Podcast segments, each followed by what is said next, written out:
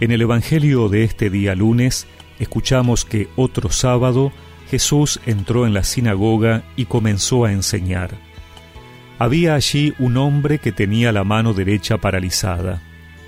Los escribas y los fariseos observaban atentamente a Jesús para ver si curaba en sábado, porque querían encontrar algo de qué acusarlo.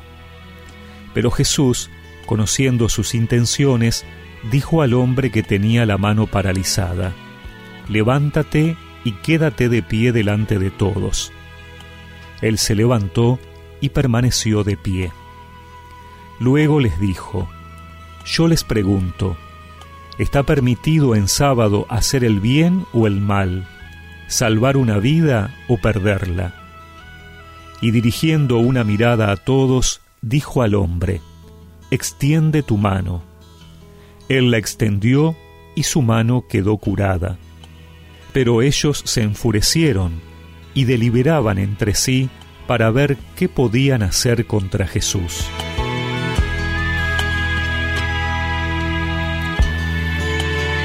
Sigue la discusión en torno al sábado.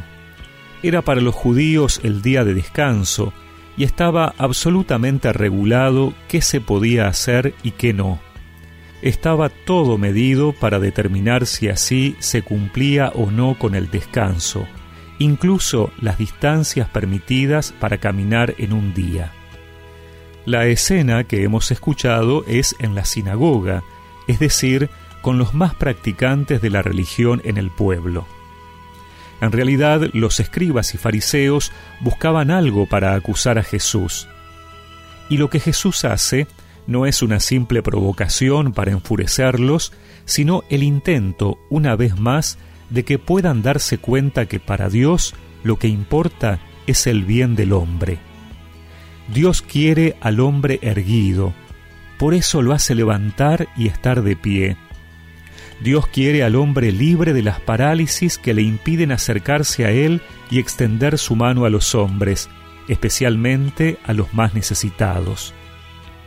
Jesús ha venido a redimirnos y liberarnos del pecado y de cualquier forma de esclavitud que oscurezca nuestra dignidad humana como hijos de Dios. Toda normativa debe ser con ese fin. Así es el espíritu de la ley de Dios. El hombre de la mano paralizada es figura de los fariseos y escribas que están paralizados de hacer el bien por un legalismo rigorista que no les permite ver la voluntad de Dios.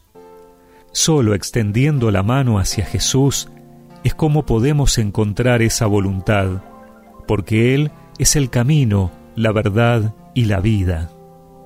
Tu mano, tócame, Señor, si quieres sanarme, sáname, oh Dios, extiende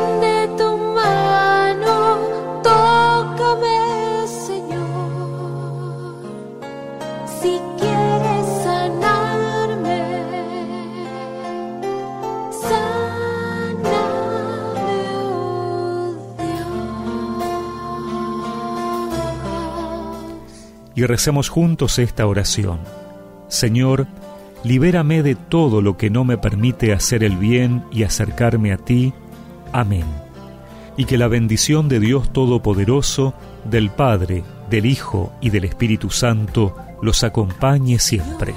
Mira que estoy enfermo, son terribles mis sufrimientos. Señor, yo no soy digno de que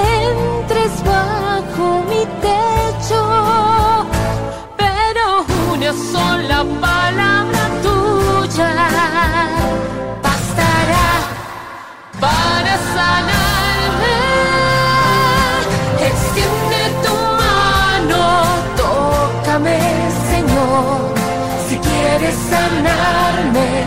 Sáname, oh Dios.